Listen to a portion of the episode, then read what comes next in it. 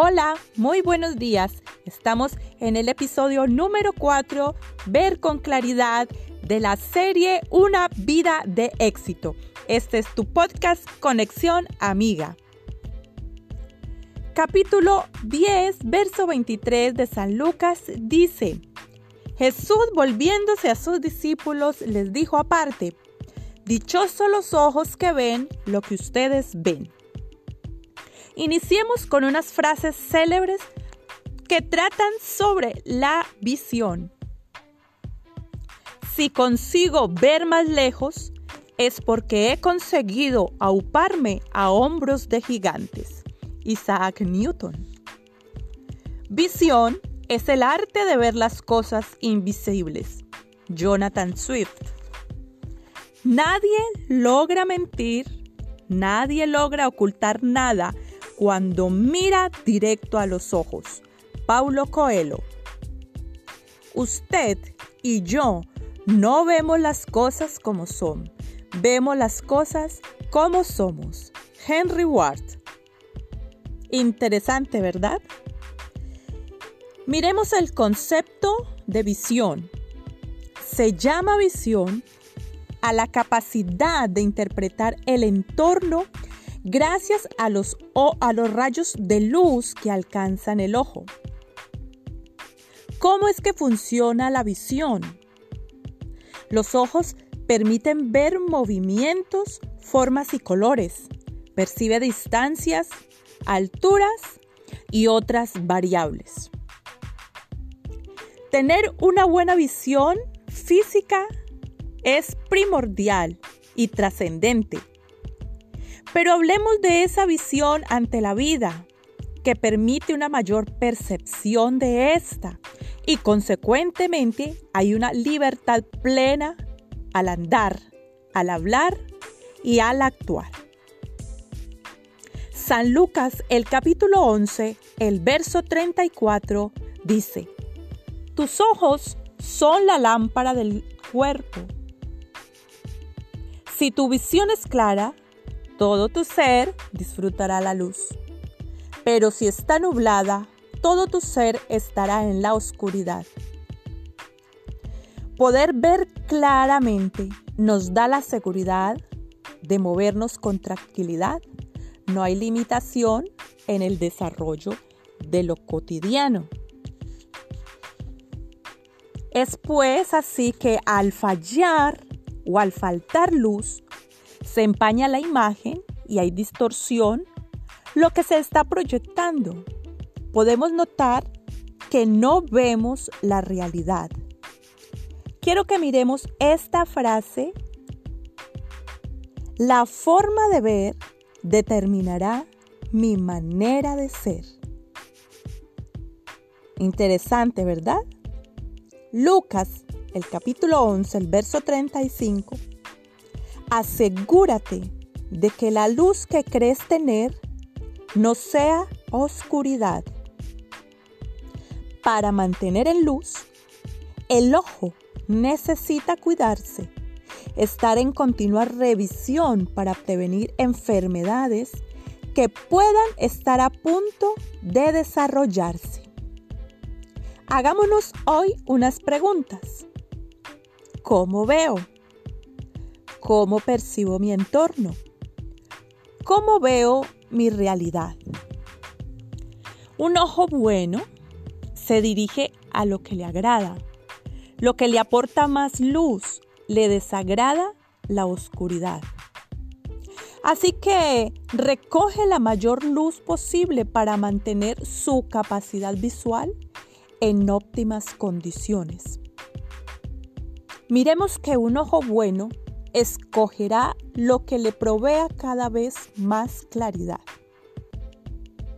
Un ejemplo físico muy natural y que se pueda haber experimentado es cuando el fluido eléctrico se va por algún daño en la hidroeléctrica,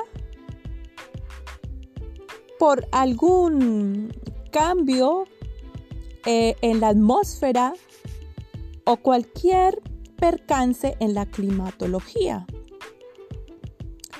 Estamos en casa, no tenemos luz, es de noche, vamos tropezando por cualquier parte y vamos con nuestras manos tocando según vamos avanzando, según el paso que vamos dando. Pero ¿cómo vamos? Vamos inseguros y también vamos incómodos. Es una situación incómoda que se vive al estar en la oscuridad. Pero recordemos cuando la luz vuelve, la energía vuelve, entonces hay un cambio y empezamos a movernos con toda tranquilidad y nos desarrollamos de una manera práctica en nuestra propia casa. Sabemos dónde está cada cosa y asimismo pues podemos seguir viviendo. La palabra de Dios dice en Lucas el capítulo 11 el verso 36. Por tanto, si todo tu ser disfruta de la luz, sin que ninguna parte quede en la oscuridad, estarás completamente iluminado. Tenemos que mirar esta parte de la escritura que nos habla sobre la lámpara del cuerpo que es el ojo. Y si nuestro ojo está en luz, también nuestro cuerpo está en luz. No hay nada en oscuridad Y esto nos garantiza una vida plena, una vida que va a estar enfocada en proyectos, en decisiones firmes y que no se desalienta por nada.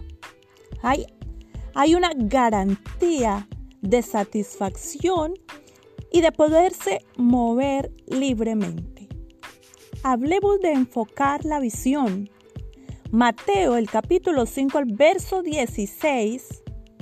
Hagan brillar su luz delante de todos, para que ellos puedan ver las buenas obras de ustedes y alaben al Padre que está en el cielo. Mira, en el sitio donde nos encontremos o en el sitio donde tú estás, tienes la oportunidad de enfocar a muchos y resplandecer sobre ellos. De esta manera podrán entender la diferencia entre sus tinieblas y tu lumbrera. Por eso, aprovecha para dar buen fruto. Ilumina tu mundo con tus buenas obras.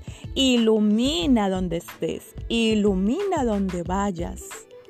Que todo tu cuerpo esté iluminado de tal manera que todos quieran estar bajo la cobertura de tu luz. Capítulo 36 del verso 9 del libro de los Salmos dice, porque en ti está la fuente de la vida y en tu luz podemos ver la luz. Miremos estas maravillosas palabras del salmista todo el que está pegado a la fuente de la vida, al que está pegado a la fuente de la luz, por este hecho también tiene luz y brilla, viene a brillar por sí solo también. ¿Cómo puedes decir a tu hermano, déjame sacarte la astilla del ojo cuando ahí tienes una viga en el tuyo? Mateo 7:4. Para poder mirar al que está delante mío, debo tener una vista nítida, una vista clara, que nadie me opaque la visión, que nada, ningún ah, obstáculo o algo que se haya metido en el ojo me esté atrofiando una visión nítida. Cuando hay una visión nublada, cuando hay una visión que carece de luminosidad por algún algo tan pequeño e insignificante que se ha metido en el ojo, no deja ver, es incómodo, no se puede a veces abrir el ojo y hay que hacer algo urgentemente, echarse agua, usar un colirio para lo que este, este fragmento que se ha metido pueda salir y de la misma forma volver a tener un ojo con una visión clara. Eso es lo que cada uno tenemos que siempre tener claro y es de mantener los ojos saludables y podamos ver muy bien nuestras obras para poder ver por consiguiente las obras de los demás. Quiero entonces que te hagas un propósito de tener una vista buena.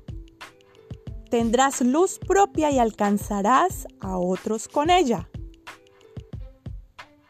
Terminando diciendo, yo soy la luz del mundo. El que me sigue no andará en tinieblas, sino que tendrá la luz de la vida. Que tengas un buen día y hayas disfrutado de este podcast Conexión Amiga. Nos vemos en el siguiente segmento. Bendiciones.